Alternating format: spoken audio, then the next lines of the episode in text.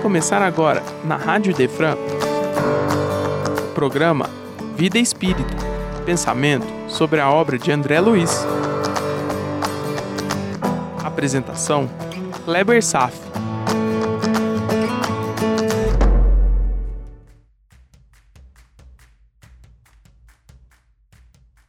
Nosso Lar, mensagem de André Luiz, parte 1.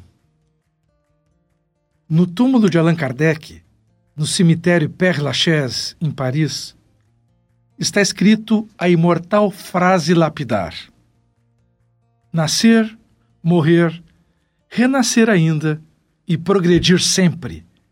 Tal é a lei. O que está sendo dito é a afirmação da lei da reencarnação em consonância com a lei do progresso. Nascer, morrer, renascer ainda e progredir sempre, tal é a lei. E essa é a essência da mensagem de André Luiz em seu prefácio. Mas antes, vamos conferir o que Allan Kardec nos legou sobre esse tema no Livro dos Espíritos, ok? Questão 171. Kardec pergunta: abre aspas. Em que se funda o dogma da reencarnação? Antes de conferirmos a resposta, vamos nos entender sobre o significado da palavra dogma, pois o conhecimento comum tende a colocá-lo num sentido pejorativo, como uma ideia, algo imposto e sem questionamento, por vezes sem lógica apenas dependendo de um ato de fé para aceitarmos. Dogma não é isso. Dogma é um preceito, é um ponto fundamental ou mais importante de uma doutrina religiosa, que se apresenta como algo indiscutível ou inquestionável. No caso do Espiritismo, alguns conhecimentos são dogmas. São conhecimentos indiscutíveis e inquestionáveis, porém que esses dogmas são absolutamente explicados, compreensíveis, apresentam argumentos lógicos para sua existência. Aceitá-los não depende de um ato de fé. Se alguém procurar respostas racionais para sua expressão, vai encontrá-los e muito bem argumentados. A reencarnação é um desses dogmas então vou repetir a pergunta e vamos conferir a resposta. Questão 171. Kardec pergunta em que se fundamenta o dogma da reencarnação. Resposta dos Espíritos: na justiça de Deus e na revelação, pois incessantemente repetimos: o bom Pai deixa sempre aberta a seus filhos uma porta para o arrependimento não te diz a razão que seria injusto privar para sempre da felicidade eterna todos aqueles de quem não dependeu o melhorarem-se? Não são filhos de Deus todos os homens? Só entre os egoístas se encontram a iniquidade, o ódio implacável e os castigos sem remissão. E Kardec comenta, abre aspas, Todos os espíritos tendem para a perfeição e Deus lhes faculta os meios de alcançá-la, proporcionando-lhes as provações da vida corporal. A justiça de Deus, porém, lhes concede realizar em novas existências, em novas encarnações, o que não puderam fazer ou concluir numa primeira prova. Eis aí, meu irmão, um dos argumentos para comprovar a necessidade da reencarnação. A vida humana é muito curta para o desenvolvimento de incontáveis áreas de conhecimento e para a purificação de diversos níveis de sentimentos elevados. É uma longa e árdua tarefa que necessita de milênios e milênios para se completar. A reencarnação é a chave para possibilitar tal desenvolvimento. E Kardec continua, abre aspas, não obraria Deus com equidade, nem de acordo com a sua bondade, se condenasse para sempre os que talvez hajam encontrado, oriundos do próprio meio onde foram colocados e alheios à vontade que os animava, obstáculos ao seu melhoramento. Ou seja, além de um curto período de vida para despertar a perfeição espiritual inerente a todos nós, ainda poderíamos nos encontrar inseridos em ambiente desfavorável ao despertamento e desenvolvimento de todos esses atributos. E o pior, não haveria justiça superior caso houvesse condenação perpétua na falência do homem que não conseguiu vencer a sua própria batalha terrena em ambiente tão desfavorável, enquanto seu outro irmão encontrou-se num outro ambiente favorável haveria uma desigualdade. Uma desigualdade muito evidente. Mas com os mesmos critérios de cobrança da divindade. Isso não cabe mais dentro dos raciocínios lógicos. E segue, abre aspas. Se a sorte do homem se fixasse irrevogavelmente depois da morte, não seria uma única a balança em que Deus pesa as ações de todas as criaturas, e não haveria imparcialidade no tratamento que a todos dispensa. A doutrina da reencarnação, isso é, a que consiste em admitir para o espírito muitas experiências sucessivas, é a única que corresponde à ideia que formamos da justiça de Deus para com os homens, que se acham em condição moral inferior a única que pode explicar o futuro e afirmar as nossas esperanças, pois que nos oferece os meios de resgatarmos os nossos erros por novas provações. A razão o indica e os espíritos a ensinam. Fecha aspas. Eis um dogma, a reencarnação, com argumentação lógica nos oferecendo a oportunidade de aceitar novos conhecimentos apenas baseado na simples boa-fé. A reencarnação termina com a ideia do inferno eterno ou do céu beatífico, conquistados sem méritos. E Kardec segue, abre aspas. O homem que tenha consciência da sua inferioridade aure consoladora esperança na doutrina da reencarnação. Se crê na justiça de Deus, não pode contar que se venha achar-se para sempre em pé de igualdade com os que mais fizeram do que ele.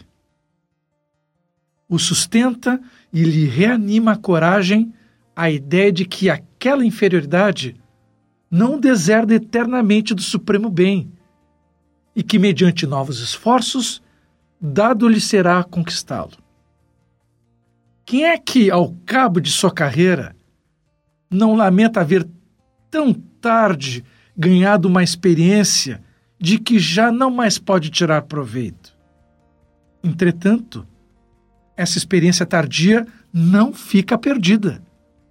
O espírito a autorizará em nova existência. Fecha aspas. Maravilhoso saber que sempre teremos a chance de recomeçar. Agora vou pular para outra questão do Livro dos Espíritos. Agora que podemos aceitar mais confortavelmente o dogma da reencarnação, precisamos saber exatamente como se processa o despertar de valores em cada vida que temos. Vamos conferir. Questão 196. Não podendo os espíritos aperfeiçoar-se, a não ser por meio das tribulações da existência corpórea, segue-se que a vida material seja uma espécie de crisol ou de depurador, por onde tem que passar todos os seres do mundo espírita para alcançarem a perfeição? Crisol é um ambiente de teste, tá bom, meu irmão? Resposta dos espíritos: sim, é exatamente isso. Eles se melhoram nessas provas, evitando o mal e praticando bem. Porém, somente ao cabo de mais ou menos longo tempo, conforme os esforços que empreguem, somente após muitas encarnações ou depurações sucessivas, atingem a finalidade para que tendem. Fecha aspas. Olha, aqui os espíritos não informam o tempo para desenvolver todos os valores superiores a que estamos destinados. Mas pode acreditar que são milhares e milhares de anos. Isso mesmo. O progresso é lento e trabalhoso. E não poderia ser de outra forma. Mesmo assim, ainda gastamos tempo precioso em teimosia existencial em focar atenção ao supérfluo, em insistir em combates que alimentam apenas a vaidade, o orgulho, a cobiça, o egoísmo. A vida espiritual elevada é a fonte da felicidade eterna. Precisamos conviver na terra entre os homens, trabalhando todos os dias cumprindo nossas tarefas comuns. A diferença é onde polarizamos o nosso coração. Parece pouco, não é? Quantas vezes você pensa em Deus durante o dia? Ou somente lembra-se dele uma vez por semana? Ou somente quando está com problemas e sofrimentos? Quantas vezes Jesus pensa em Deus ao longo de um dia? Claro que Jesus não é um parâmetro, afinal, Jesus já vivia nele. Vejamos. Quantas vezes você acha que Chico Xavier pensava em Deus por dia? Agora soou diferente. Talvez ele nem deixasse de pensar por algum momento sequer. Seguindo esse raciocínio, ainda estou muito longe dessa constância Parece às vezes que a minha vida rotineira, as coisas do mundo tomam conta de mim e pensar em Deus é apenas um hobby religioso.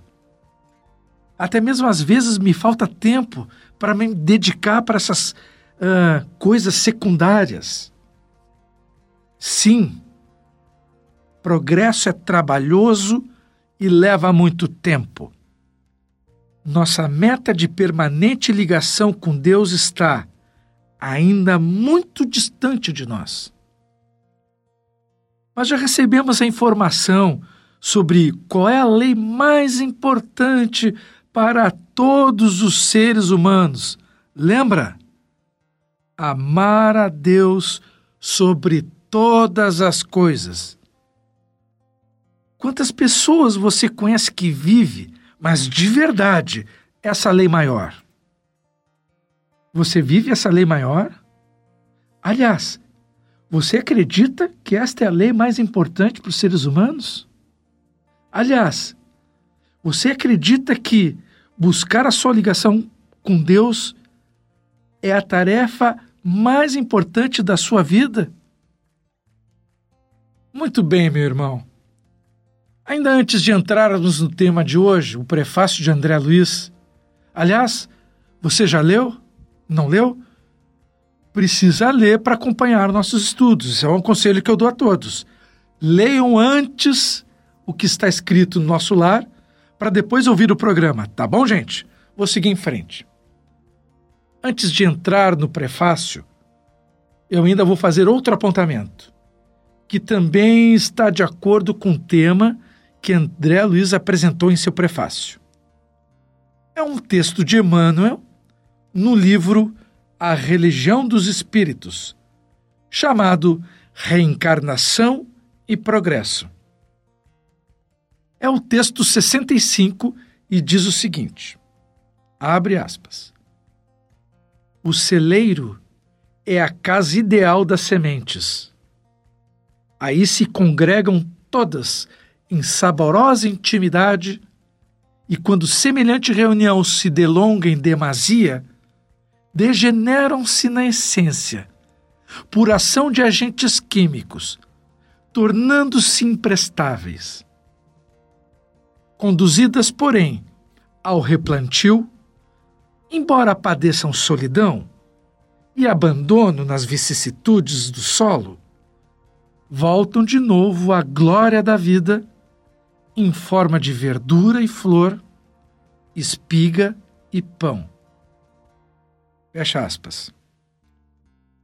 Agora, Emmanuel vai começar a explicar a metáfora das sementes reunidas por muito tempo, necessitando separar-se por um tempo para não cair em deterioração, comparando com a nossa vida espiritual, necessitando de eventual retorno aos desafios da reencarnação, que ele chamou de vicissitudes do solo. Vejamos. Abre aspas. Além da morte física, que ele está se referindo ao plano espiritual, pode a alma retemperar-se ao calor das afeições caras, condicionada ao campo de afinidades em que se lhe expressam emoções e desejos. Todavia, superada a fase de justo refazimento, aparece a ociosidade que, se mantida, faz que o espírito por muito tempo se mantenha estanque ante a luz do progresso. Essa é a comparação com as sementes no celeiro tenderem a se deteriorar ao ficarem muito tempo estocadas. E segue, abre aspas. É por isso que a reencarnação se mostra imprescindível e inadiável. E para que chagas ocultas sejam extirpadas de nossa alma, é imperioso nos voltemos para o renascimento na arena física, onde encontraremos a adversidade naqueles que não pensam por nossas medidas, para que aprendamos a respirar nas dimensões da vida maior. Fecha aspas. Nesse ponto, Emmanuel refere duas justificativas para o dogma da reencarnação. Primeira é não deteriorar-se no ócio e estancar a evolução. E segunda, para que na matéria possamos expurgar na carne toxinas espirituais ainda presentes em nossa mente e no coração, tendo na vida humana a oportunidade das lutas contra as adversidades, que são os instrumentos de depuração da alma. E segue, abre aspas. Em nosso presente estágio de evolução, será preciso renascer na Terra ou nos outros mundos que se lhe assemelhem, tantas vezes quantas se fizerem necessárias, não somente no resgate de erros e culpas do pretérito, mas também no aperfeiçoamento de nós mesmos. Fecha aspas. Quando Emmanuel descreveu sobre resgates de erros e culpas do pretérito, é exatamente a isso que me referia como toxinas espirituais. E também, como Kardec, não se referiu a um número específico de reencarnações necessárias, porque simplesmente varia muito conforme o esforço de cada um em querer progredir. Parece algo sem muito valor o que disse, mas você vai escutar alguns que se intitulam espíritas dizerem que estão vivendo a sua última encarnação. Eu ponho minhas mãos na testa e digo: Ai meu Deus, como é que se sabe uma coisa dessas? Fique atento, pois não há como saber sobre o nosso plano de jornada, ok? E para concluir, Emmanuel, abre aspas. O mundo é, assim, a nossa escola. O lar é a banca da experiência. Amigos representam professores. Os adversários desempenham o papel de fiscais. Os parentes, no caso, os parentes difíceis, são cadernos de prova. E sendo Jesus o nosso divino mestre, a cada instante da vida, a dificuldade ser-nos-á como bênção portadora de preciosas lições. Então, o que estamos estudando hoje, introduzindo o conceito de reencarnação e sua necessidade, é justamente o ponto central do prefácio de André Luiz no livro Nosso Lar. Agora pensa no assunto, medita, porque será mais fácil compreender o que André Luiz tem a nos dizer. Por hoje era isso. Concluirei a mensagem de André Luiz no próximo encontro. Obrigado pela audiência, paz a todos e até breve.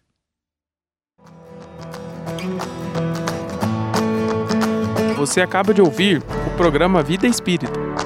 Só aqui, na Rádio Idefran, é amor no ar.